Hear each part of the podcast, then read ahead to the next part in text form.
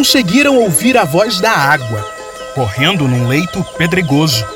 A fragrância das árvores se espalhava no ar e havia uma luz na encosta do vale, do outro lado do rio. As árvores eram agora baias e carvalhos e havia uma sensação confortável no crepúsculo. O último tom de verde quase desaparecera da grama. Sua casa era perfeita para quem gostasse de comer, dormir, trabalhar, contar histórias, cantar ou apenas ficar sentado pensando.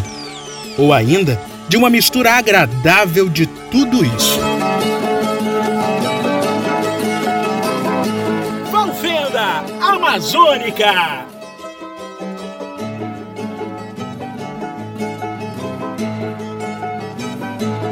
Bem-vindos ao podcast Valfenda Amazônica. Eu sou Yuri Carvalho e não queria ser o Paulo nos Estados Unidos. Ué, meu nome é Paulo e eu queria ser eu aqui nos Estados Unidos, então.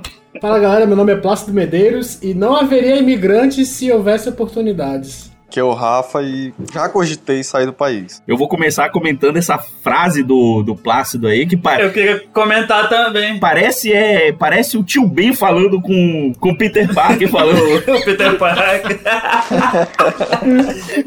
frases de Google, frases de Google.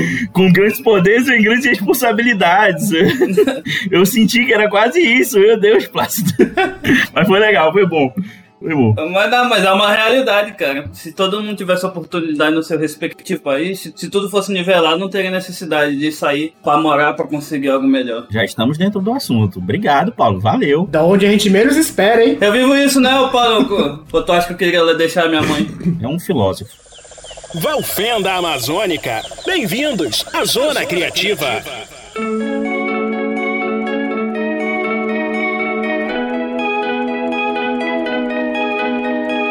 É, nesse episódio, nós vamos falar sobre migração. E, como vocês sabem, nós temos um membro do grupo, que é o Paulo, que mora nos Estados Unidos. Já, se eu não me engano, praticamente o mesmo tempo do, de que eu saí de Manaus, né? Um pouco mais de quatro anos, né, Paulo? Isso, fiz dia. No dia Pô. do trabalho, né? Primeiro de maio. Quem diria, né? Vagabundo ah, viajando para trabalhar. E eu saí dia 6 de maio de Manaus, inclusive. Foi? Então, um pouco mais de quatro anos o Paulo é, mora nos Estados Unidos, e nós temos aqui duas convidadas. Uma é a Adela, que mora no Chile, amiga do Plácido, do Paulo aí. Adela, é, eu gostaria que você se, se apresentasse para gente, é, falasse quem é a Adela, onde você vive, é, o que você faz e o que você quiser falar mais para gente. Oi, é, eu sou a Adela, Adela Cardoso, é, eu atualmente moro no Chile, mas vivi em Manaus, vivi em Manaus praticamente minha vida inteira, mas sou paraense e atualmente designer formada e empreendedora. Trabalhando na área? Sim, sim. Que legal, é, isso é bom. Eu sou empreendedora e aí eu tenho é, a página da Bago Estúdio Criativo, uma coisa bem regional, mas voltada para o design gráfico. Ótimo, bacana. E também temos aqui a Vitória Maiello, ela é aqui de Boa Vista, eu já conheço a Vitória já há um, há um bom tempo. E Vitória, se apresente, diga quem é você, o que, que você faz e aonde da qual você faz parte também. Oi, gente, eu sou a Vitória Maiello, eu tenho 24 anos, eu tô morando em Boa Vista, Roraima. Eu sou analista de projetos da ONG Humanitária Refúgio 343, mas eu também sou fundadora de uma ONG chamada Eu Me Importo, e aí a gente tem feito trabalhos com crianças é, migrantes e crianças brasileiras aqui no estado de Roraima também. Fala 20 línguas, tem três faculdades. Quase, quase. 24 anos, né? Com 24 anos, pois é. Eu me surpreendi a primeira vez que, que eu fui fazer uma reportagem com a Vitória, né? Valfenda Amazônica.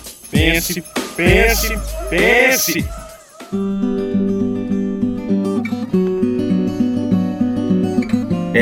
então, gente, eu, eu queria colocar aqui o primeiro tema, que seria a recepção de imigrantes, né? E eu queria que o, o Paulo começasse falando como é que foi a recepção dele aí nos Estados Unidos e como é que está sendo hoje, né? O que, que mudou de lá para cá E eu queria que tu fizesse um contraponto também, né, Paulo? Dissesse como é a recepção pelos estadunidenses e pelos próprios imigrantes também. Se há aquele. aquele eu, eu, acho que eu posso definir dessa forma, não sei se eu estou sendo burro demais em dizer isso, mas aquele alto preconceito, aquele. Enfim, como é, como é que foi para você quando você chegou aí? Pô, primeiro, a, a dificuldade é linguística, né? Eu não. Eu vim pra cá, eu falava o verbo to be que a gente aprende no, no ensino médio. E que salva! Oh, e que Deus. salva! Se tu souber ali botar os verbos no lugar e as palavrinhas que tu aprende com música, tu, tu consegue pedir comida e tudo mais. É, quanto à recepção do, do, dos americanos, varia bastante, porque eles são muito educados. Por mais que eles tenham tendo uma má impressão de ti, eles não vão falar pra ti, ah, gringo filho da puta. Ele não vai falar isso. Mas tu vê no, no semblante da pessoa que não tá gostando da tua presença e tudo mais.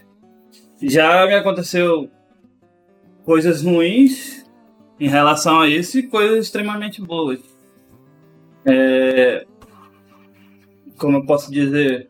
Logo que eu desembarquei, como eu falei, eu não, não falava português, não falava espanhol como falou hoje. E, e eu pedi no no fast food é por numeração, né? Tu não precisa falar o nome, o nome da comida que tu quer. Eu cheguei lá no aeroporto e pedi que era o número tal. O cara se fez desentendido e me deu qualquer comida que ele tinha lá. Entendeu? Essa já foi a primeira patada, assim, menos de meia hora que eu pisei aqui, né? Sendo que era em Miami, Miami a população quase toda é, é latina, né? O inglês lá é só complemento praticamente. E mas aqui na minha região mesmo, eles estão muito acostumados. Você tá onde agora, Paulo? Eu tô em Connecticut. Connecticut. Aqui a rotação de imigrantes é muito grande. Tu, tu vai encontrar de, de todo lugar do mundo. Só que a população americana aqui, a maioria, como falei no podcast do, do racismo, é negra, porque aqui é uma cidade portuária e na época dos escravos aqui era onde fazia o desembarque de algumas companhias de escravaturas e tudo mais. Tanto que tem os centros históricos aqui. Se quiserem conhecer, fica bem lá em Nova York. Mas por ter tido muito movimento de imigrantes desde muito cedo no país, tu vai encontrar gente africana aqui, até o pessoal que vem de, barco mesmo, atravessa ali o Golfo do México ali, para tentar a vida aqui, né? E hoje, se tu fosse colocar assim no ranking de coisas boas que aconteceram, em primeiro lugar, e no ranking de coisas ruins que te aconteceram aí em primeiro lugar. Não sei se você, você também gostaria de, de, comentar, né? Mas aí o que tu puder comentar sobre uma coisa muito ruim que aconteceu contigo aí e uma coisa muito boa que aconteceu.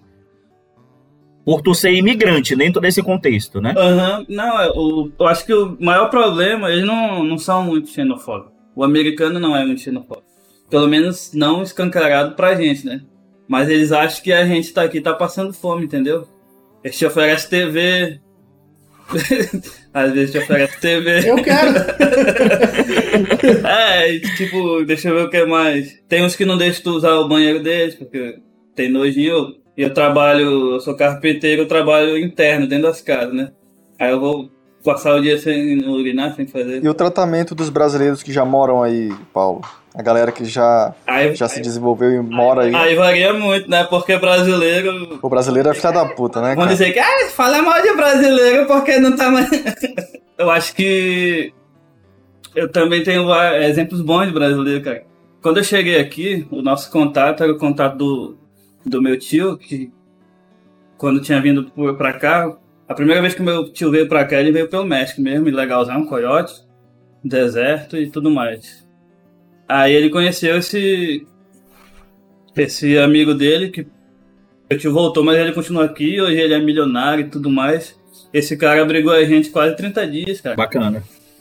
Abrigou a gente, tipo. A família dele, como eu disse, é milionária. Mas tipo, cara super humilde. A esposa dele fazia questão de cozinhar pra gente. E poucos dias antes da gente se mudar e alugar nosso próprio campo, é, ele tinha um negócio da socialite lá pra ir. E a esposa dele tá, passou o dia, né, se produzindo. Né? E ela não ferrou nesse dia. Aí gente, nós chegamos no trabalho, eu meu tio. E E nós fomos pra cozinha, né? Pra fazer alguma coisa. Aí tava lá já o. É Adélio o nome dele. É, cozinhando pra gente, cara. Tipo, o cara que podia varrer a gente com no chão, estragar gente no chão, mas o cara super humilde, dando suporte e tudo mais. Tendo essa preocupação, entendeu? Que não era preocupação dele, nem da esposa dele, inclusive. Uhum. Mas eles, como estavam, é, como é se diz? Recepcionando a gente, fizeram questão de, de fazer isso aí por nós. Então tu pode dizer que os bons exemplos vieram de, de brasileiros que te acolheram. Também, também. Mas tem, tem americano que te pergunta de onde tu é. Eles ficam, tipo, impressionados, porque quando eu falo que eu sou da Amazônia, aí, tipo... Eles olham um cara desse daí, feio. Parece, não sei de onde que veio, de outro planeta. Muçulmano, né? E aí eu penso, você é cedo. Você... Cara, esse preconceito vem às vezes de outro estado, né? Que dirá de outro continente, de outro, de outro país. Olha o que o animal tá falando de mim, eu, eu ensinei quase tudo que ele sabe.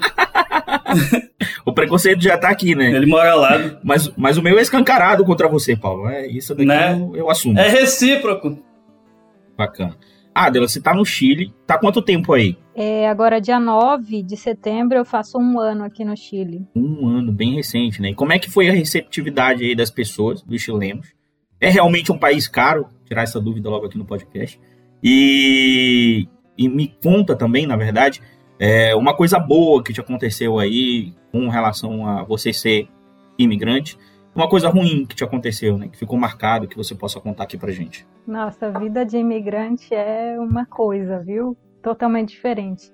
É, diferente do Paulo, eu é, já falava espanhol, porque eu tenho. Meu namorado, ele é venezuelano, e, enfim, já falava espanhol, então. É, eu, a princípio, iria emigrar pro Peru, porque ele estava no Peru, e é, não, não foi bem para ele lá.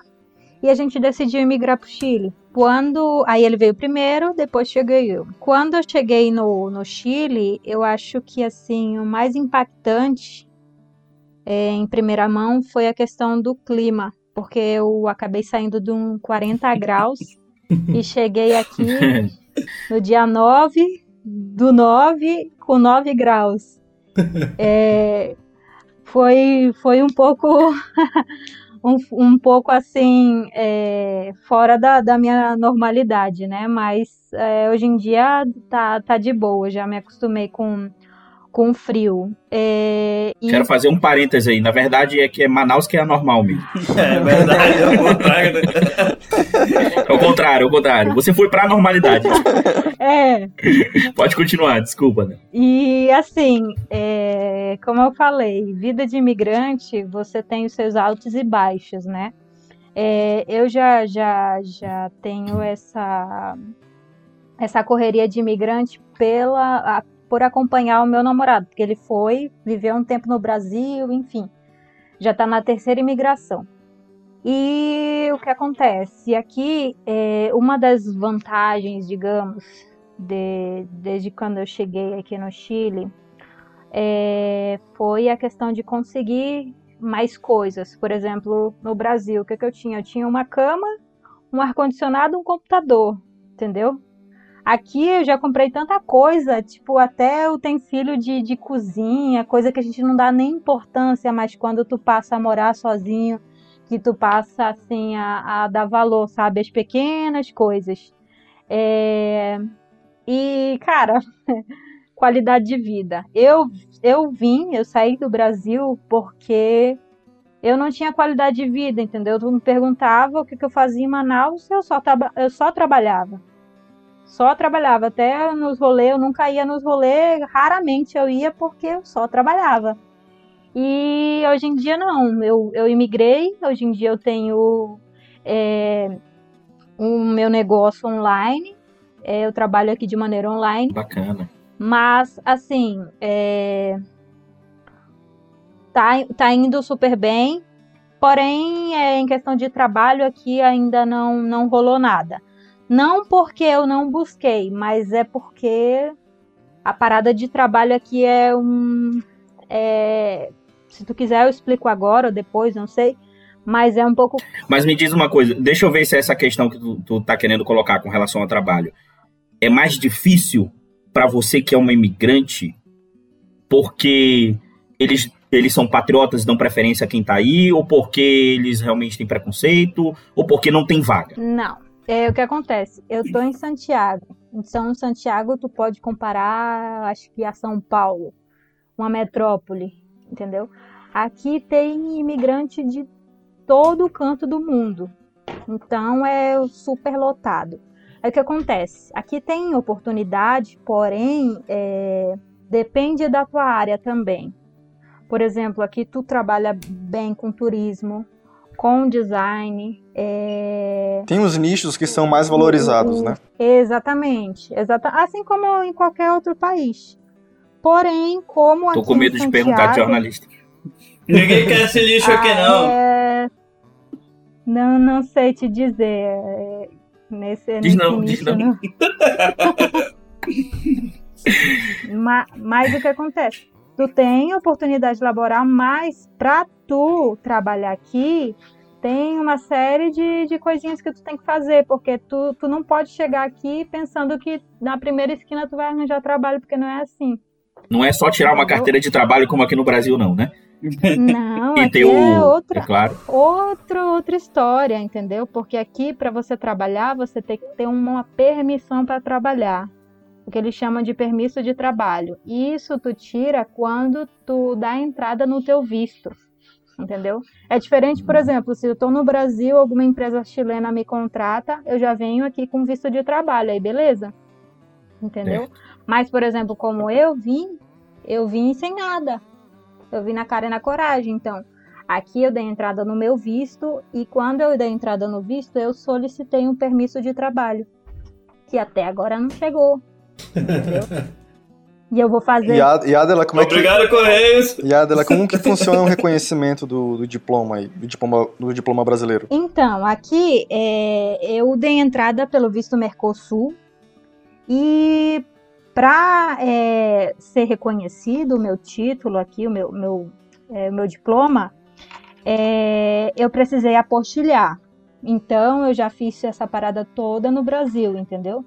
É, eu, a única coisa que eu não fiz foi tradução, porque quando eu estava pesquisando para vir para cá, é, eu vi que não precisava traduzir os meus documentos, né, para trazer para cá. Somente com a apostila já, já, já, já tinha resultado, entendeu?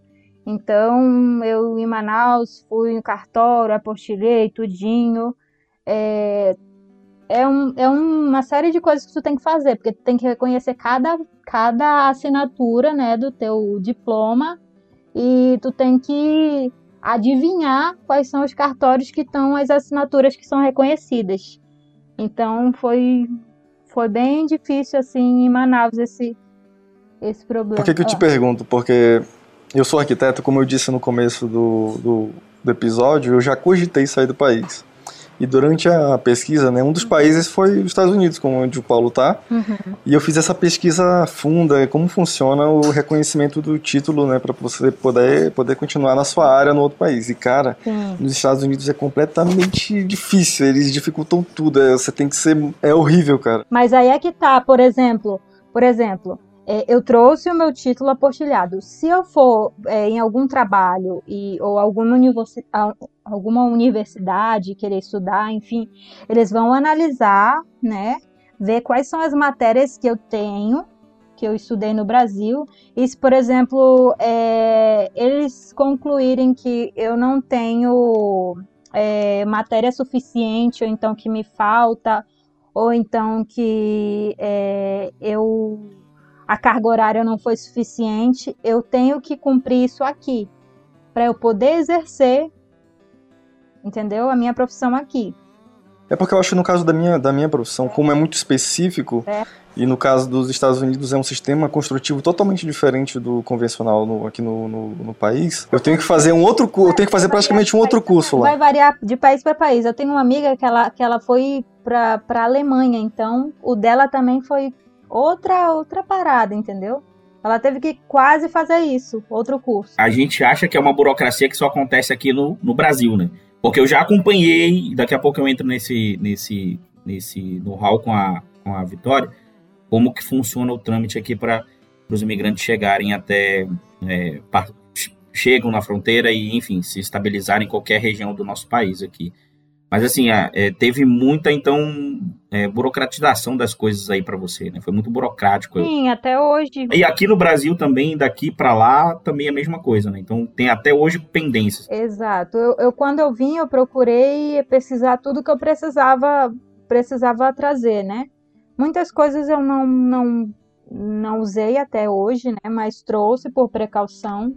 Uhum. Mas é, para onde você for migrar, eu recomendo fazer uma, uma pesquisa assim minuciosa, né? Porque você nunca sabe qual documento. E falar com pessoas também que estão no, no, país de do qual você de destino, né? Exato. Eu acho que isso é importante também. Né? Ter, ter, ouvir relatos e ter experiências na internet. Mas não é para mandar uma mensagem de madrugada não, perguntando como é que vai para vir para cá que eu fico puto, tá? Eu preciso dormir. Acontece contigo, é? é. Porra, o tempo todo. Manda iPhone. E o pior é que aí é o mesmo horário, né? No horário de verão, aqui fica uma hora mais cedo. Aí o cara manda mensagem pra mim seis horas e chega aqui sim. Entendi. Mais ou menos. Manda iPhone. Adela, mas eu, eu queria te perguntar como é que tá. É, o que que, o que que você achou de, de. Por, dentro do contexto de ser imigrante, o que que você achou de mais. É, como é que eu posso dizer assim, de o que, que, que te deixou mais surpresa? É, é o tratamento, é, é a acolhida, é a facilidade? Me explica como é que, como é, que é isso para você desde que você chegou aí por ser imigrante? Assim, é... Isso num contexto geral, uhum. né? Acesso a serviço, enfim. Acolhida, você não, não, não pode esperar que vai, pessoal chileno vai te, te acolher assim de. Estender o tapete vermelho, né? Exato. não, não rola. Até porque, como eu moro é, na capital e aqui é lotado de imigrantes, eles já. O que eu sinto é que eles já estão saturados de imigrantes, entendeu? Então eles acabam sendo muito ignorantes. Ríspidos, né? Sim porque Entendi. eu acho que ele já não tem mais paciência, não, não sei, pode ser outra coisa, enfim. Mas é, aqui é, tem muito essa questão de, ah, tu vem pra cá para tirar meu trabalho, é, tu tá tirando a oportunidade de um chileno, entendeu? Então tem muito, tem muito essa questão, sabe? E em, porém aqui é, o sistema funciona totalmente diferente do que eu era acostumada no Brasil. Por exemplo, justamente por essa questão de visto, eu pensei que seria um mês eu já estaria tudo tudo certinho, legalizada e tudo mais. E é, na prática é outra história, né? De entrada, nananana, do vou fazer um ano não tenho resposta de, de nada. E aí o que acontece? A gente, como brasileiro, já vem com aquela cultura de corrupção, né? Então pensa que, ah, vamos passar aqui na fila, vamos falar com fulano, vamos. Mas não, isso não existe aqui no Chile, entendeu? A menos que, por exemplo, tu seja chileno e não sei, eu te conheço há 30 anos, sei lá, entendeu? Um negócio assim. Mas pelo fato de ser imigrante, tu pensa que tu vai ter as coisas super fácil, não rola aqui. Não rola. O sistema é totalmente diferente do Brasil. O sistema é mal, mas minha turma é legal. E a questão da comunidade brasileira aí, deixa eu só. Eu fiquei curioso agora que o Paulo falou um pouco. Acho que seria legal também a questão da comunidade brasileira. Como é que é aí, Adela? Cara. O pessoal brasileiro, tu conhece? Aqui, é, eu particularmente não tive contato ainda com nenhum brasileiro. Por quê? Não, olha Sério? só, porque quando, quando eu vim para cá, é, com um mês mais ou menos, começou uma onda de protestos aqui por causa do aumento da passagem do metrô. E tipo, os metrô daqui são top. Não é é uma, uma coisa assim, tipo, os metrô, eu não entendo, porque o metrô daqui é top de linha, não é tipo é aqueles metrô que tu vê no, em filme dos Estados Unidos, que é tudo velho, assim, entendeu? Não, aqui são, são maravilhosos. Porém, com um mês que eu tava aqui pouquinho, teve uma grande protesta de, de do aumento da passagem e isso durou um bom tempo. E daí teve o, o ano passou, aí veio o coronavírus, né? Então, tipo, eu não, eu não tive a oportunidade de sair e conhecer o Chile assim, com todas as suas raízes, entendeu? É, eu ainda não tive essa oportunidade. Porém, pelo que o pouco que eu tenho vivido aqui, é, eu tenho contato com brasileiros. triste. Sim, eu tenho contato com brasileiros. Coloca a música de tristeza aí, editor, por favor. eu tenho contato com brasileiro, mas pela internet. Tipo, eu conheço assim virtualmente, entendeu? Mas pessoal, é, o que eu conheço tem muita blogueira que vem tipo pra cá e, e mostra o Chile e tudo mais. Tem uma outra menina que, que eu sigo que ela, ela fala da vida dela aqui aberta. E o restante é tipo guia turístico. Porque o Chile, como aqui neva, maioria, né? tem muita vinda de brasileiro para cá, entendeu? Para justamente conhecer a neve. Mas assim, contato é, pessoal com brasileiro até agora não. Certo, bacana. É, Vitória, ah, vamos falar um pouquinho do contexto aqui de Roraima, né? Eu acho que você tem até mais propriedade que eu, apesar de eu fazer cobertura e estar tá um pouquinho fora agora, porque eu tô em outro. tô fora da, da TV e rádio. E ninguém quer saber tua opinião também, não. Mas, obrigado, Paulo, obrigado, ótimo. É. Sempre colaborando e ratificando essa. A alfinetada tem que rolar. Sempre, claro, né? É, vai ter volta também, Tudo claro. Começou. É... Vitória, é, eu queria que você desse pra gente um, é, colocasse para a gente qual é a impressão que o, que o imigrante venezuelano, esses que chegam, chegam de Pacaraima, passam por todo o trâmite ali pelo Exército Brasileiro, Polícia Federal e chegam aqui na capital Boa Vista e que contam para vocês que trabalham é, é, em ONGs, né? Quais são os relatos, qual é a impressão que eles têm do Brasil e do brasileiro? Então, varia muito, né? Porque depende do, do migrante, depende do processo que ele teve para chegar no Brasil, o que, que ele teve que abandonar é, na Venezuela, mas eles chegam, a mais da maioria, eles chegam pra gente bem debilitados, é, principalmente psicologicamente, porque eles não escolheram ter que sair da Venezuela, eles precisaram ter que sair e muitos deixaram. É, a gente tem casos lá no abrigo de homens solteiros que tiveram que deixar filhos, tiveram que deixar esposa de casais que vieram só com os filhos pequenos e tiveram que deixar filhos de 14, 13 anos para trás. É, agora na pandemia tiveram alguns casos de alguns que conseguiram entrar, mas não deu tempo de trazer a família porque a fronteira fechou. E assim, às vezes na quando eles estão vindo para cá, né, durante o, o, trânsito deles, os trajetos, é, já aconteceu coisas horríveis com mulheres, com crianças, é, já teve histórias também de bebês que acabaram morrendo durante o trajeto, né? A mãe carregando o bebê morto. Então, eles vêm realmente muito debilitados. Eles chegam aqui, eles ficam. Aqueles que conseguem ir para os abrigos, porque hoje a gente tem 11 abrigos em Boa Vista e dois em Pacaraima. São cerca de 7 mil pessoas abrigadas, mas ainda assim a gente tem quase 4 mil pessoas só na rodoviária e a gente não tem a conta de quantas pessoas ainda estão morando nas ruas ou em casas alugadas, porque às vezes eles se juntam em seis ou sete famílias e alugam é, casas em alguns lugares da cidade. E aí eles ficam, esses que estão no abrigos, eles se sentem muito gratos pelo trabalho que a gente faz, é, por tá ali, tá recebendo três refeições diárias, é, estar tendo oportunidades diferentes que eles sabem que os outros irmãos venezuelanos não estão tendo. Então, realmente depende muito é, da pessoa, assim, da família, do que ela passou durante o trajeto.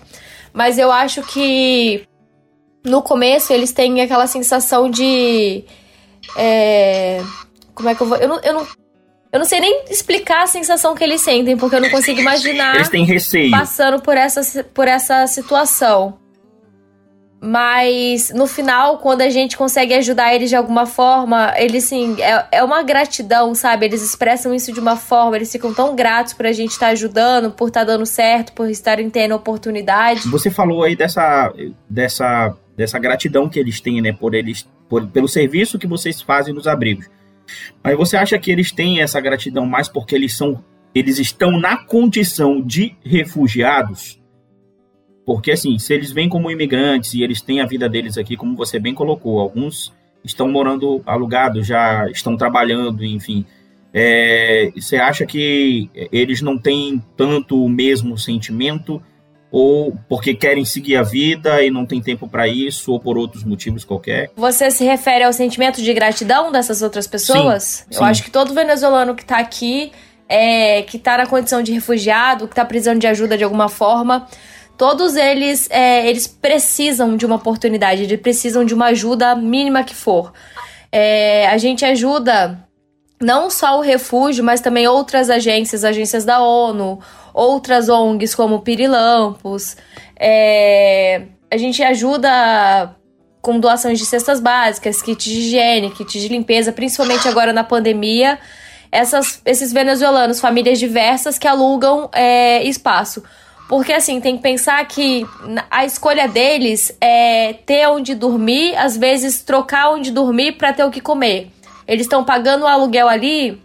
A gente já viu casos de de ter 20 famílias venezuelanas e uma casa com dois cômodos. E às vezes eles não têm o que comer, porque tão, é, o pouco que ganha é para dividir a, aquela quantidade de pessoas para pagar o aluguel. E eles não têm que trocar, tipo, escolher o, o, se vai tomar o café, ou se vai almoçar, ou se vai jantar. Então, é, eu acho que a gratidão não é só de quem tá no abrigo.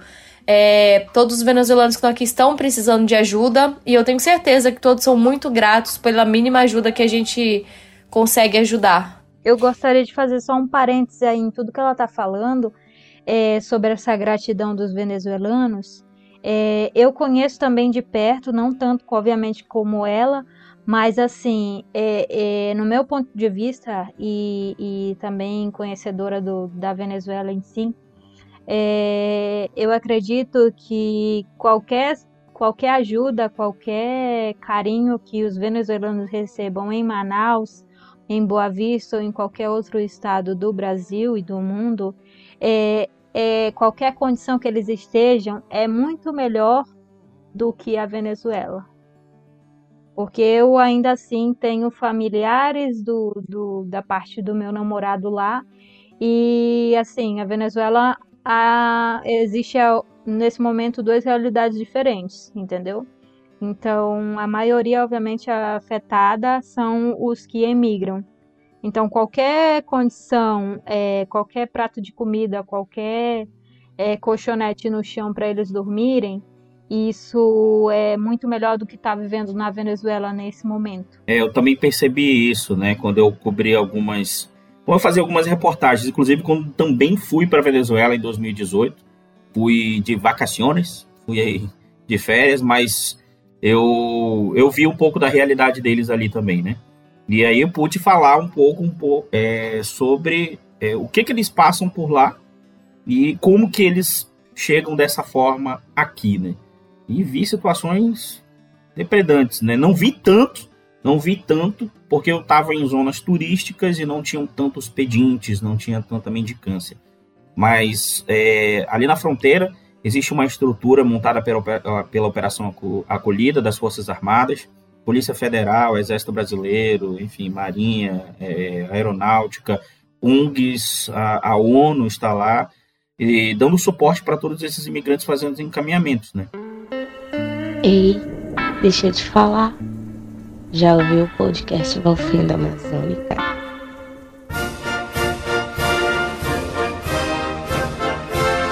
Antes da pandemia, aqui eu já entro no segundo tópico desse é, do podcast, que é a questão da xenofobia o preconceito camuflado. Antes da pandemia, a gente estava vivendo em 2019, em uma determinada época, uma onda de criminalidade em que os próprios brasileiros aqui estavam atribuindo aos imigrantes. Isso porque alguns crimes estavam sendo divulgados por porque imigrantes estavam cometendo furtos, pequenos, pequenos crimes, furtos, roubos, é, pequenos assaltos, e isso criou uma, é, criou uma, como é que eu posso dizer, uma, uma, uma um perfil, é, criou-se, na verdade, né, um perfil para esses imigrantes que, vi, que viviam aqui, e acabou que as pessoas aqui já estavam de, do mesmo jeito que a, a Adela falou, né, saturadas dos imigrantes venezuelanos vindo para cá. Por quê também? Porque os nossos serviços estavam sobrecarregados. Mas a partir do momento, como a Vitória disse aí, que você acaba conhecendo o contexto de um imigrante, sabendo tudo que ele passou, tudo que a família passa, tudo que a família está passando aqui no Brasil e na Venezuela, você acaba entendendo que é, você acaba é, é, tendo que ser mais é, humano com essas pessoas. E aí, Yuri, eu acho assim, fazendo um link com o que você acabou de falar e com essa segunda parte, que seria o tema da xenofobia, eu acho que uma das principais. É...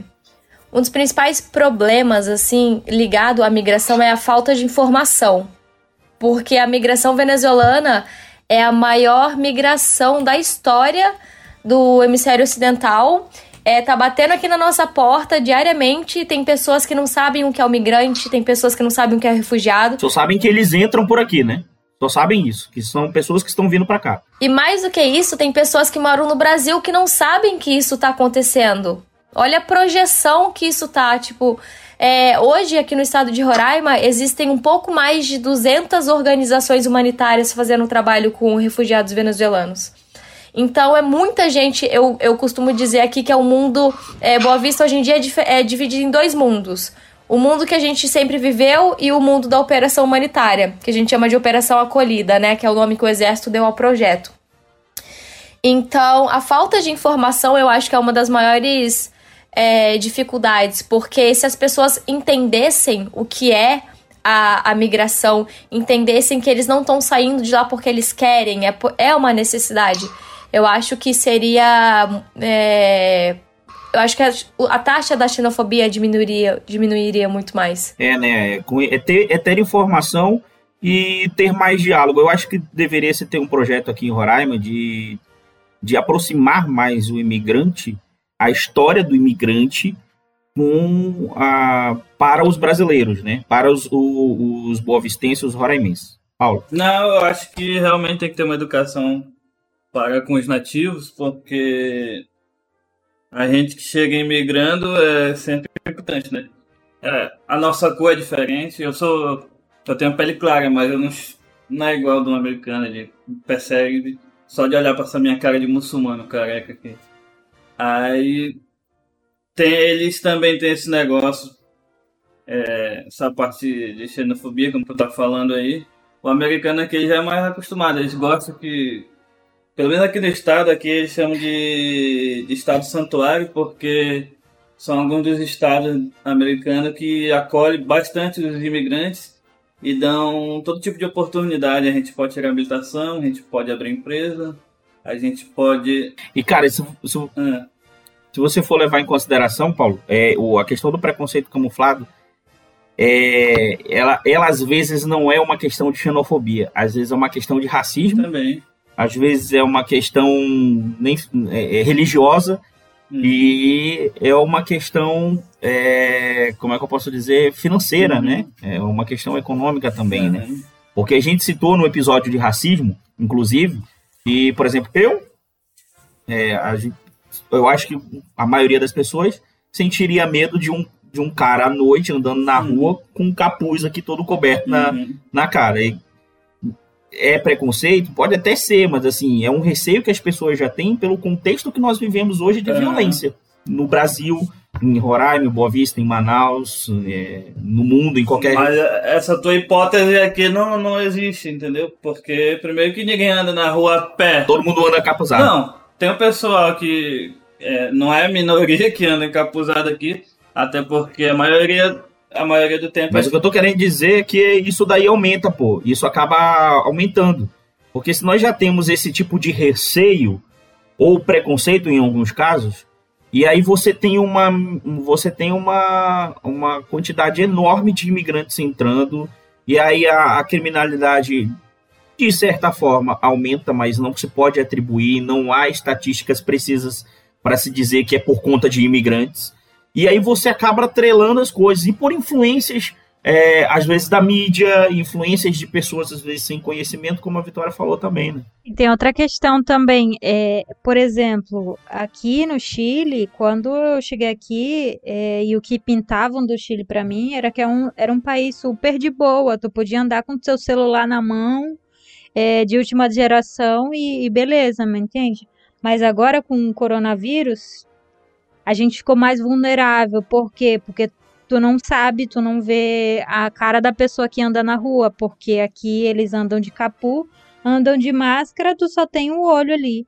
A gente aqui já foi roubado também e justamente por uma pessoa assim. Então, como é que você é, reconhece uma pessoa? E na grande maioria são estrangeiros porque é, não estão trabalhando, né? E aí quedam, é, eles ficam mais vulneráveis para tanto para roubar quanto serem roubados, entendeu? E aí eu faço até um questionamento aqui para quem está ouvindo a gente, é o receio ele acaba se transformando em preconceito em xenofobia, em racismo, em preconceito religioso, né? Então... O medo, né, gera violência, né, É.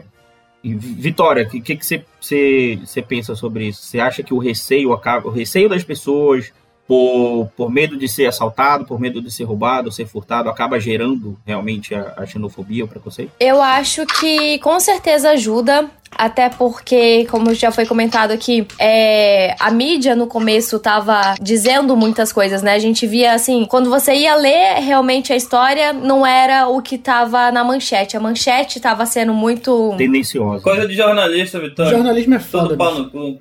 Desculpa, Yuri. Vou aproveitar aqui. Pô, Vitória. Vai, vai, pode falar, Vitória. Fica à vontade. Eu também concordo com você. É, a gente tem que lembrar que não é só na mídia, né? Tem político também que usava discurso é, contra venezuelanos para poder ter voto popular. E aí, claro que saindo na mídia que os venezuelanos estavam sempre ligados à criminalidade, isso com certeza aumenta a xenofobia, aumenta o medo, né? É, o medo de ter pessoas que você não conhece, pessoas que estão morando na rua. Boa Vista era uma cidade que a gente não, não via pedinte nos sinais. E aí, com a migração, a gente começou a ver não só pedinte nos sinais, Verdade. mas também dentro de estabelecimentos públicos, né? De banco, de lojas. Em cada esquina a gente via um. E isso mostra a falta de empatia do ser humano, né? Porque se a gente não via pedinte, a partir do momento que a gente vê e sabe que são pessoas necessitadas, é, cadê a empatia nesse momento, né? O Rafael quer falar alguma. É, eu, eu tenho a, ten a tendência de sempre ser o cara que faz uns comentários meio mais polêmicos, né? Pode ficar à vontade, Rafael. Só que antes eu, quero lembrar que não é uma opinião, eu só quero é, citar os fatos, né, de conversas a partir de a partir de conversas que eu tive com amigos ou familiares, que é essa percepção que o amazonense tem dos venezuelanos e também dos haitianos, né? Eu acho que são dois exemplos, dois grandes booms de imigração que a gente teve aqui. Sobre, sobre xenofobia, e, e, um assunto que eu também acho que seja bem relevante sobre esse assunto é conversa, a partir de conversas com amigos né, e com familiares, é, tem o lance dos dois grandes booms de imigração que a gente teve aqui na, na cidade de Manaus. Né? Primeiramente, o dos haitianos e agora, mais recentemente, o, o dos venezuelanos. E a percepção que, que eu tenho com roda de amigos, de, de colegas, ao, ao, ao, falar sobre essa xenofobia, certa xenofobia que acontece, é a, que, é a de que normalmente é, o, o, amazonense tem a aversão ao, ao, venezuelano por ver ele sempre como pedinte e pouco ver ele tendo essa proatividade que normalmente os haitianos têm. Né?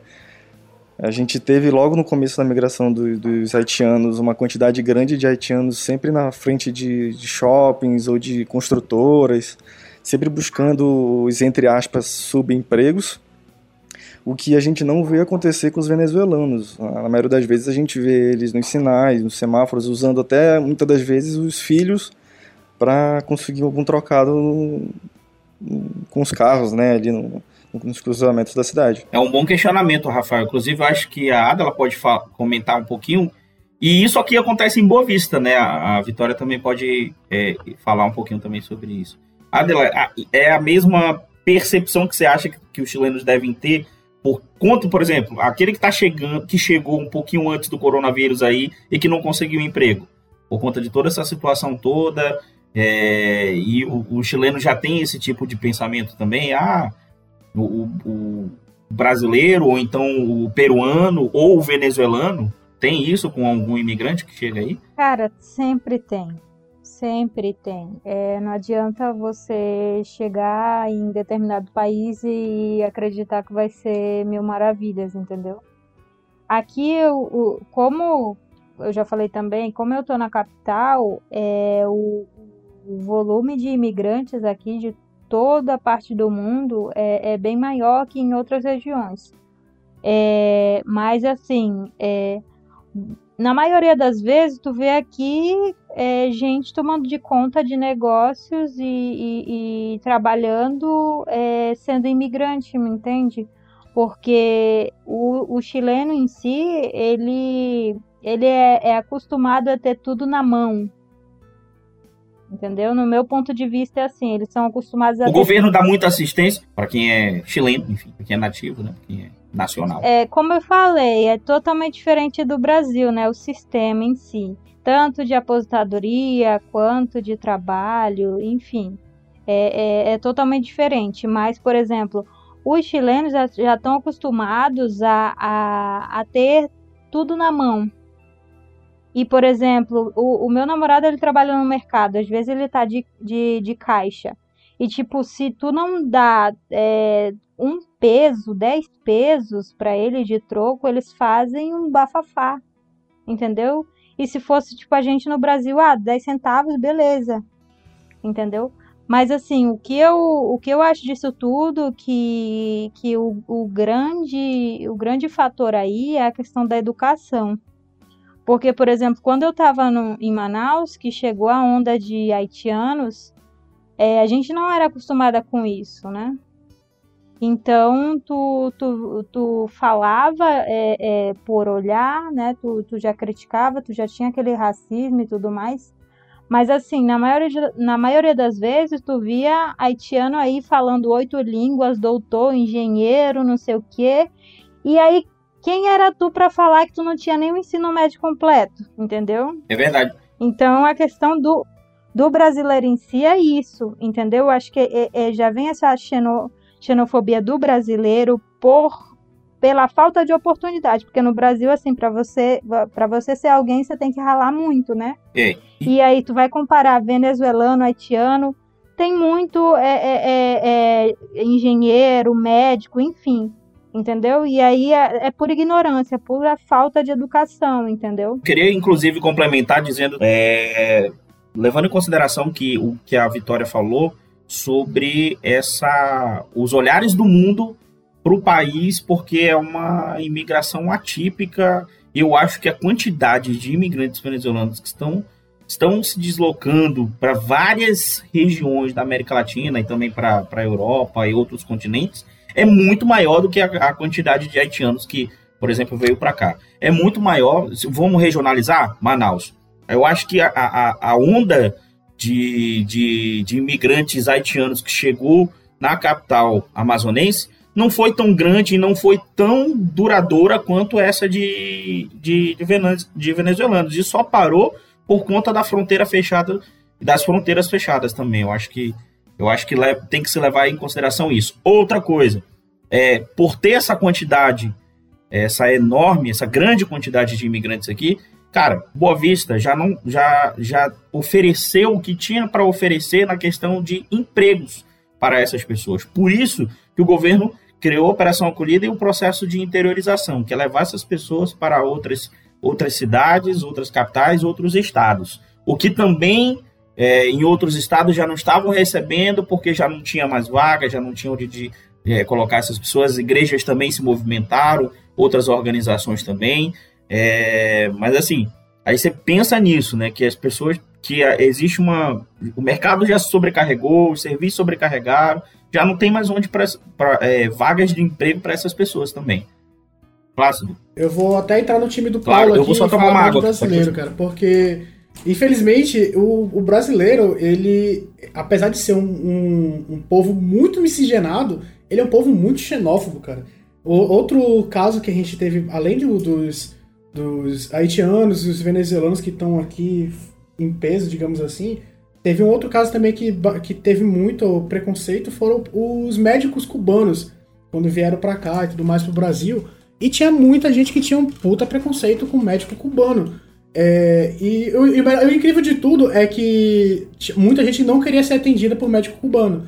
Porque chegava no, no, pronto-socorro, tinha o médico cubano lá atendendo e as pessoas se recusavam a ser atendidas por médico cubano.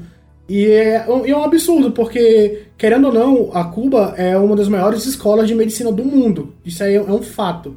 E aí o, o povo brasileiro ele simplesmente não aceitava os médicos cubanos atendendo no, no sistema de saúde brasileiro, entendeu? E é, é, é tá, tá no, no brasileiro, cara, esse, infelizmente, esse lado xenófobo. E é por hipocrisia, né? Porque o Brasil, um país de várias e vários. Muito miscigenado. É, miscigenações, enfim. Um, um país tão variado e ter essa xenofobia, né? Vitória.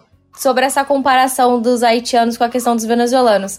É, primeiro, eu nunca gosto de comparar nada desse tipo, até porque eu acho que não, não existe comparação. Primeiro, porque a gente não consegue é, mensurar a dor que aquela outra pessoa está passando, né? Foram duas migrações completamente diferentes. A haitiana foi por, por causa do terremoto e a Venezuela foi por causa da.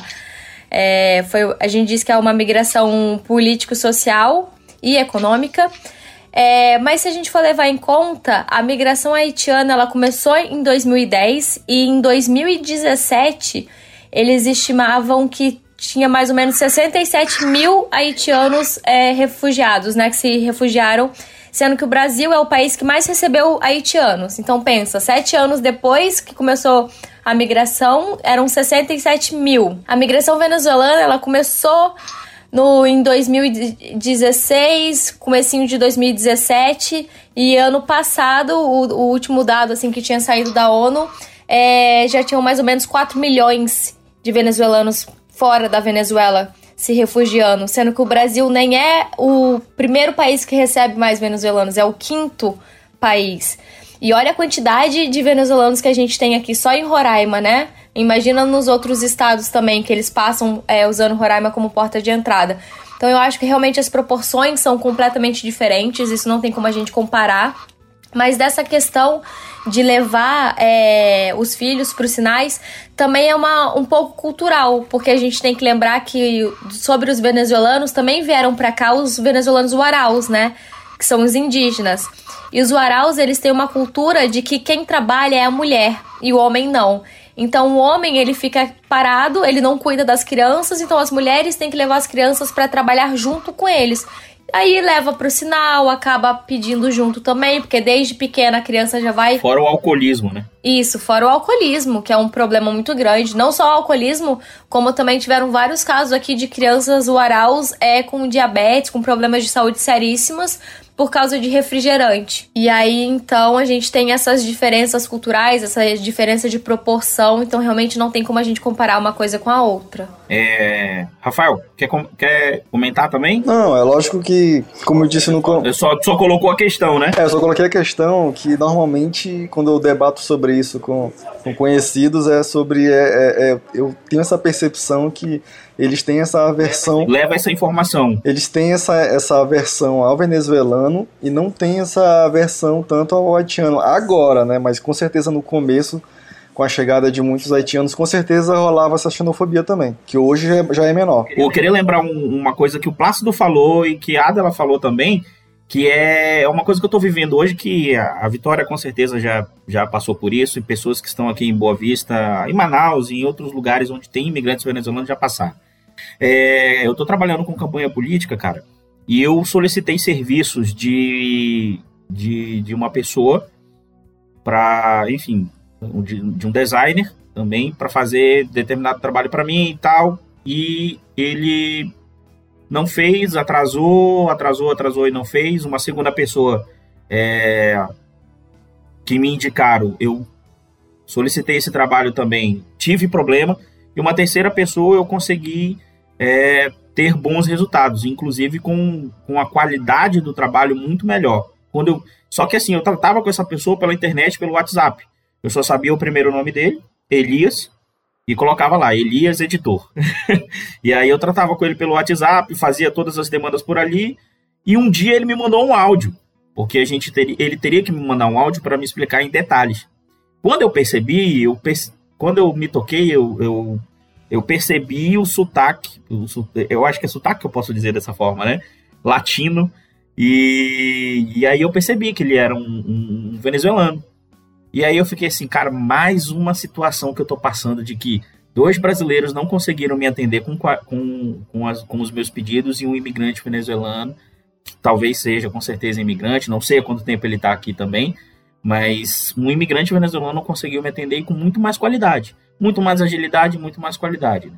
Então, assim, as pessoas às vezes tem, fazem pré-julgamentos. A gente tem caso aqui, a Vitória sabe quem é, de um juiz que conseguiu é, é, é, revalidar o diploma, cons conseguiu trabalhar, inclusive, está trabalhando no Tribunal de Justiça aqui do nosso estado de Roraima. Nossa, passou por muita dificuldade, foi perseguido politicamente e pelo, pelo atual governo de, do, do Nicolás, Nicolás Maduro. E, e assim, a, a, gente tem, tem que ter essa percepção do imigrante de que são pessoas com, com qualidade, com qualificação, são profissionais e não e a gente tem que lembrar uma coisa. A, a, xenofobia acontece por conta da, da nação da pessoa, né? por conta da condição dela de, de, outra, de, de ser de outra nacionalidade. Mas é, a gente tem que levar em consideração que são seres humanos, a gente tem que ter empatia. E eu já fui maltratado lá dentro da Venezuela, eu já fui extorquido lá dentro da Venezuela por venezuelanos, eu já fui extorquido, não extorquido, mas já fui maltratado, eu já fui, eu já passei por situações de ingratidão de imigrantes venezuelanos aqui em Boa Vista e que eu me senti muito, senti repulsa, senti indignado, senti raiva, senti vontade de colocar aquilo para fora, para fora. E até na minha cabeça chegou a, eu cheguei a pensar, porra, os caras estão aqui, não sei o que, a gente está dando todo o suporte e eles estão sendo ingratos assim com a gente. Mas eu respirava e lembrava da, lembrava de alguns valores, né? A gente tem e, e, pensava, não, cara, eu não tenho que colocar essa situação que eu passei no contexto de uma de, da no contexto de que ele tá como imigrante, e sim que ele é um ser humano e que poderia ser um alemão, poderia ser um, um americano, que poderia ser um africano que poderia ter me tratado mal, até um haitiano, entendeu? Então assim, depois eu pensei, respirei, cara, é do ser humano não é uma questão de nação. Costumes e cultura, eu acho que até se discute, mas é, é, o respeito também tem que, tem que ser levado em consideração quando a gente for discutir. Eu acho que tu tem razão nisso, porque é, é não, é, não é baseado na tua nação. Eu tive um episódio de uma vez, eu estava saindo de um mercado aqui com meu namorado e a gente caminhando na rua sem falar nada passou por nós uma, uma senhora e começou a falar um monte de coisa pra gente. Ah, voto por trás de vocês, vocês são um bando de filha da puta, não sei o que, não sei o que. Sem saber quem era a gente, que nacionalidade tem, é, a gente tem, entendeu? Então, é, eu acho que. A... Ela passou por uma situação ruim com alguém, com algum imigrante. Não é nem dizer passou situação ruim com um imigrante, passou situação ruim com uma pessoa, um ser humano. Claro, porque a gente. Imagina, a gente caminhando na rua, sem falar nada e como que a pessoa já chega com a gente criticando assim, entendeu? Eu acho que a grande questão daí é a generalização, entendeu? A generalização, porque, por exemplo, tu vê um, um venezuelano roubando, se tu for generalizar, todos os venezuelanos vão ser roubados. Eu, por exemplo, em Manaus, quando eu estava antes de migrar para cá, eu ajudei muitos venezuelanos e fui roubada por venezuelanos, entendeu? Mas assim, se eu for generalizar, cara, acabou. Acabou, entendeu? É, eu acho que isso não é só do brasileiro, não, é do, do, do, do ser humano mesmo. É, é, até mau caráter dizer isso, porque ah, tu, tu foi assaltado por um venezuelano uma vez. Quantas vezes tu foi assaltado por um manauara? Entendeu? Não dá pra te, tu pegar uma pessoa e colocar ela como fosse o líder daquele povo, entendeu? Tipo, porque aquela pessoa fez aquilo, todo o povo resto vai fazer, entendeu? Manauara já é mais esperto na, na arte das maracutaias de, de assaltado que o, qualquer pessoa.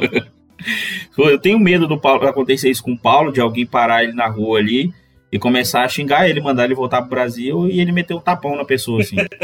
Tenho um maior medo disso, pelo amor de Deus, Paulo, não faz isso não, cara. Valfenda Amazônica. Se o Curupira fizer Moonwalker, ele vai pra frente ou pra trás?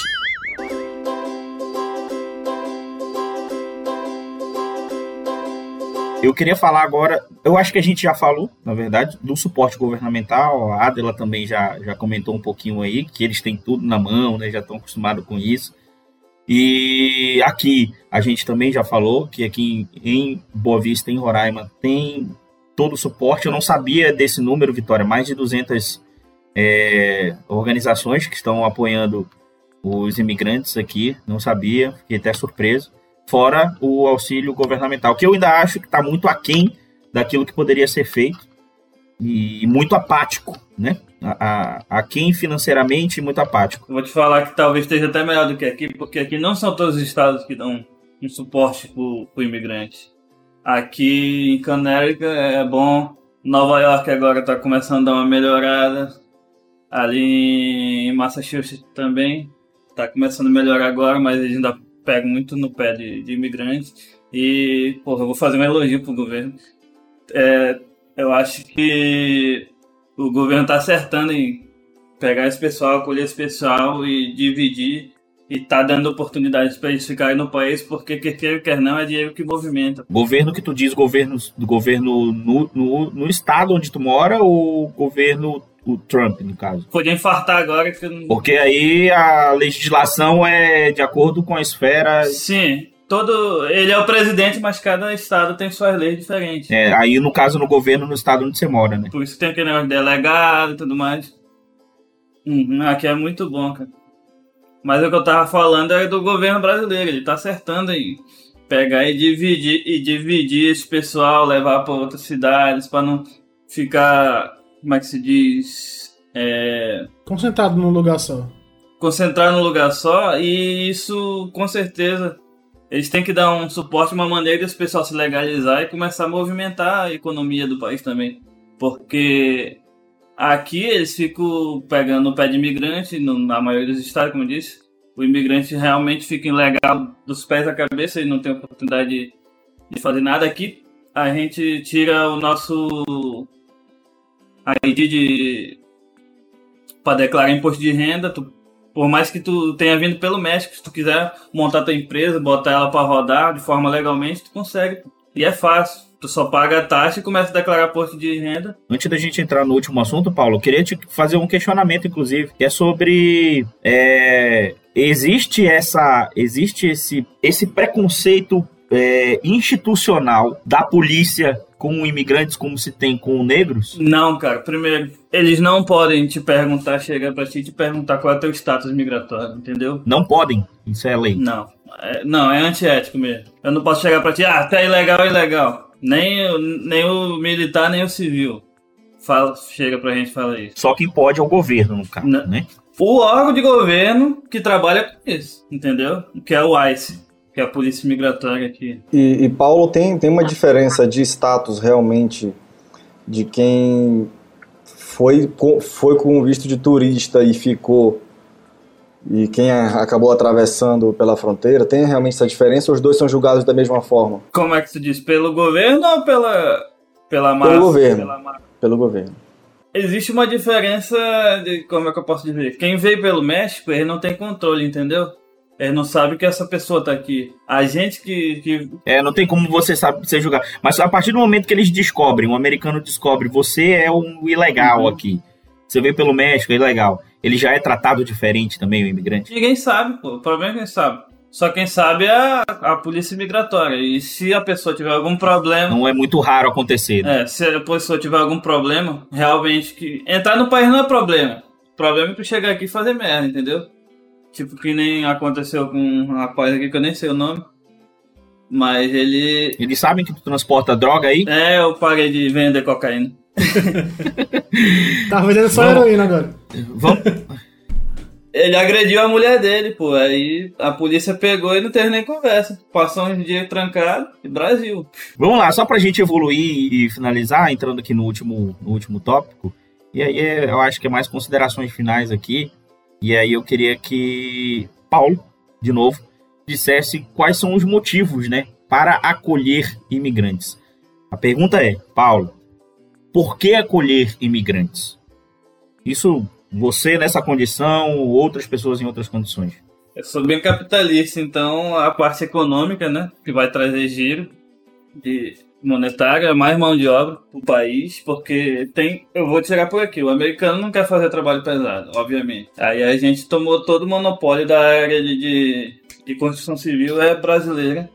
É latina, vou dizer assim, porque os brasileiros trabalham muito com piso, com drywall, pintura. Aí os pessoal latino, é, hispano, é, eles trabalham mais com com cerâmica, é, jardinagem. Eu queria deixar elas pro, pro, pro final, só para que elas respondam, né? porque, porque, porque acolher imigrantes, né? Eu queria ouvir, inclusive, o Rafael agora, né? Se existe motivo, Rafael, existe motivo para acolher imigrantes? Por que acolher imigrantes? O Rafael deu o, o, o Paulo deu o motivo econômico aí, né? Cara, eu, é, quando o Paulo começou a falar, eu também, eu também vou nessa mesma linha, cara. Eu acredito que o próprio Estados Unidos cresceu e chegou onde está por conta né, da, Não, dos imigrantes. Porque de... imagina, toda essa gente tá aqui, tá ilegal, não tá declarando imposto, não tá fazendo giro de porra nenhuma, tá só mandando dinheiro pro país e não tá trazendo benefício nenhum. É, por que não legaliza essa galera? Imagina, se eu, se eu pudesse hoje, tipo, me programar para ir final de semana para Manaus, sem ter o risco de, de não me deixarem voltar, eu fazia isso o tempo todo. É, apesar de que eu fazer o resto do direito. Acho que é um pouco perigoso, porque uhum. é, a, gente, a gente não tem. Ó, a gente, a, é lógico que sempre uma população mais pobre quer ir para um lugar melhor, né? Ninguém faz o caminho inverso. Você não vê um, é, é você não vê um americano falando, ai ah, não, agora um eu, tô, eu, tô, eu tô atrás de oportunidade, eu vou pro, pro Brasil. Isso não existe. O que funciona é o caminho inverso. existe quem venha, mas não por motivo financeiro. O pior é que até existe, cara. Pra ser sincero. Mas não por motivo financeiro. Pra ser sincero, existe. A, a proporção é diferente. Mas, Rafael, você vai nessa linha de pensamento, né? De que realmente o motivo para acolher imigrantes seria realmente essa questão mais econômica, né? Os benefícios para o giro da economia ali Sim, não, primeiramente tem a questão humanitária, né? Lógico que nós estamos é. falando de seres humanos, né? Uhum. Mas, segundamente, essa questão é, econômica eu acho que é bem interessante também. Eu não falei essa parte humanitária porque isso daí é óbvio, né? A gente não vai deixar. Ninguém vai deixar ninguém morrer, passar fome. Por... Plácido, qual seria um. um qual é o motivo para se, se acolher imigrantes? Na sua opinião? Além do mais óbvio que a galera já falou aí, a questão econômica e a humanitária, o Paulo falou um pouco da, da questão cultural, cara. Eu sou uma pessoa que, assim, eu me considero uma pessoa muito ligada à questão culturais, entendeu? E eu acho muito interessante essa diversidade cultural. Seja ela é, em, todos os setores culturais que tu tem. Tipo, tu vai. É questão de culinária, do, de, um, de uma pessoa imigrante é diferente. Eu adoro conhecer cozinhas diferentes, entendeu? Culinária diferente. É, questão de culturais, de costumes, eu acho muito interessante. Eu, sabe, eu já conversei com pessoas assim de fora e elas contando o, tipo assim, o, como é que eu posso dizer? Não só da cultura, mas assim, do, do dia a dia assim, cultural que a pessoa pode ter no país dela. Eu acho isso muito interessante. Então eu passo horas ouvindo, conversando com alguém com esse, é, sobre esse assunto. Então eu acho assim que a questão cultural, para mim, acho que seria a coisa que mais me importaria, assim, além desse, do óbvio, né? Seria o, o que me atrairia mais a, a falar assim, ah, deixa a galera toda entrar aí, mano. É, eu vou responder, claro que eu concordo com tudo que vocês disseram aí também, mas eu acho que um, um dos principais motivos para você acolher um imigrante é pela história dele. Principalmente a recente história dele, como que ele chegou até o, até o Brasil. Eu acho que cada um tem um livro para para contar, tem um livro para escrever e para divulgar e para falar como que ele chegou ali. Claro que existem casos e casos, mas eu acho que a maioria dos imigrantes são dessa forma. É, Vitória, motivos para acolher um, para acolher os imigrantes no Brasil ou em qualquer lugar do mundo? Para mim sempre vai existir só um motivo, que é o fato deles serem pessoas e estarem precisando de ajuda. Eu acho que não tem que importar idioma, classe econômica e muito menos a posição geográfica, né, a nacionalidade. Se alguém tiver precisando de ajuda, eu acho que a gente tem como dever ajudar a pessoa, seja quem for. Muito bom. Adela. Cara, eu vou nesse segmento da, da cultural, entendeu? Quem que não quer ter um amigo alemão e, sei lá, conseguir ir para Alemanha? Ter essa facilidade, sabe? Porque eu acho que é, você é, se enriquecendo é, nisso, você acaba descobrindo não só é, um pouco mais da cultura da pessoa, quanto é, de você mesmo, sabe? É igual quando a gente viaja, né? Quando, quando a gente conhece novas culturas, a gente nunca volta igual do que quando a gente Exatamente. saiu. É incrível quando a gente viaja. Eu gosto demais de ficar em hostel, cara, por conta disso, né? É você ter contato com diversas culturas e costumes. E, assim, o brasileiro sempre é a alegria onde quer que ele vá. Né? Porque o brasileiro é mais extrovertido, é mais extravagante e tudo. E, e, e se criam amizades. Eu tenho um amigo americano Inclusive, ele é negro e descendente de asiático, Paulo. e ele é muito amigão, muito amigão meu mesmo. O, o nome dele é Vernon, inclusive, Vernon, Vernon Rock. E ele já foi em Manaus, inclusive. Ele foi em Manaus e eu saí de Boa Vista. Eu tava numa, numa uma pilha de trabalhos aqui enorme, mas eu saí daqui de Boa Vista para encontrá-lo em Manaus ele foi para lá só para tomar ayahuasca, diz ele. Né? E ele, é, e ele, enfim, é, amizade pro resto da vida, cara. E assim, foto, tem foto com ele, a gente troca mensagem, troca ideia e tudo. E isso que é legal, essas amizades que a gente forja, né? Eu tenho uma, eu digo que eu tenho uma família, é importante eu dizer isso nesse episódio. Eu tenho uma família na Venezuela. Quando eu fui para Venezuela em 2018, eu conheci, eu pela minha enxaqueca crônica, eu fiz amizades com senhoras venezuelanas que me cuidaram de mim, me levaram para sua casa, apresentaram para a família. A gente fez compra no supermercado para eles para o mês inteiro. Tomamos muito rum, com muito Cuba Livre. E assim, eles dizem que eu sou filho deles para as senhoras e para os senhor, para os senhor, para os tios e para as tias lá. Você é meu filho, você é meu filho. Para os mais jovens, você é meu irmão, você é meu irmão. Venha para cá, você tem uma família aqui.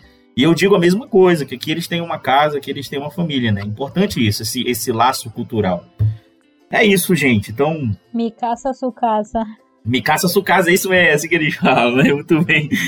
É, é isso, eu acho que esse episódio foi muito enriquecedor, cara. Foi muito legal esse bate-papo pra gente é, é, claro que é um assunto muito extenso, tem muita coisa para ser debatida, Vocês mas. Quer fazer uma segunda parte? Dá, dá para fazer uma segunda parte um outro dia aí também. Inclusive, eu chamei uma amiga minha aqui. Ela me respondeu agora, em cima da hora, infelizmente, mas ela pode participar de uma, de uma outra parte para a gente falar sobre migração também. Outros contextos, outros, outros temas. Então, Vitória, eu te agradeço muito por ter participado aqui com a gente é, por ter contribuído. Fala um pouquinho da tua ONG aí, é o momento de divulgar. a gente está começando ainda no podcast, ainda não tem muito.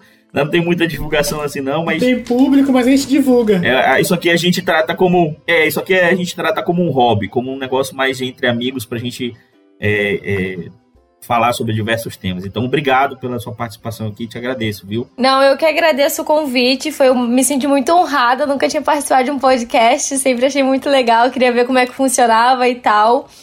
É, e para mim é sempre, eu sempre gosto muito de falar sobre esse tema. Eu acho que, como eu falei no, no meio quando a gente estava conversando, eu acho que informação é crucial principalmente quando a gente trata de migração. Então, é todas as oportunidades de falar sobre isso, eu acho o máximo. É, e fazendo a propaganda da minha ONG. O, a ONG que eu trabalho, que eu falei no início, é a Refúgio 343, é uma ONG humanitária. A gente tem como missão interiorizar é, refugiados venezuelanos por meio da reinserção é, socioeconômica na sociedade. A gente sabe que Boa Vista não tem capacidade para inserir essas pessoas de forma digna, mas o resto do Brasil tem, e é isso que a gente faz. A gente dá todas as ferramentas, tanto adaptação cultural como aulas de português, cap é, capacitações técnicas, apoio psicológico, para que refugiados venezuelanos possam é, se integrar e ter uma nova vida digna. Coloca aplausos aí, editor.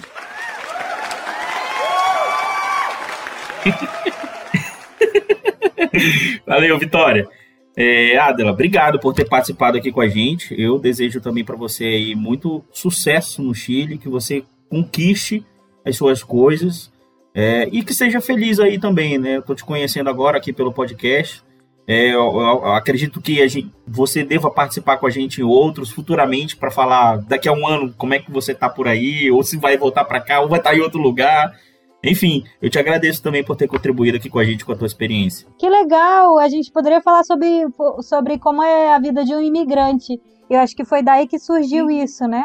E eu é que agradeço a oportunidade de, de, de, a gente falar sobre um tema tão importante, né, numa plataforma que, apesar de, de começar agora, é, é um tema que, que todo mundo deve falar. A gente não pode tratar mais é, é, é isso também como tabu, né? Porque tem, tem gente que trata isso como tabu. Quero te ver. Ei, Yuri, rapidinho, deixa ela divulgar também um pouco do trabalho dela. Divulga aí, divulga aí, por favor. Eu aqui, tô, eu sou designer, né? E Aqui no Chile, é, tem, eu tive a oportunidade, não a oportunidade, mas assim, é, pus em prática uma ideia que, que eu tinha em Manaus e hoje em dia eu criei o Bago Estúdio Criativo, onde eu trabalho com designer gráfico, tenho clientes de Manaus, da Venezuela, do Chile, enfim, de vários estados do Brasil. Então, quem quiser, qualquer coisa. Vamos falar. Só me ligar. E quem quiser vir pro Chile também, viu? quem quiser vir pro Chile. Vamos falar, com certeza. E pode contar também que quando eu for pro, pro Brasil, eu quero, quero sair visitando aí. Gente, valeu. Vou agradecendo a todos que ouviram é, esse episódio aqui sobre migração. Vitória, Adela, é, o Plácido, Rafael e o Paulo. E curtam as nossas redes sociais, que é só o Instagram. Mas sigam a gente também nas outras plataformas, que é o Anchor, no, na Deezer, no Spotify e outras plataformas que também estão descritas lá no, no na nossa bio do Instagram Valfenda Amazônica. Valeu, gente. Um abraço. Tchau. Valfenda Amazônica. Malandra é o Curupira, que só faz gol de calcanhar.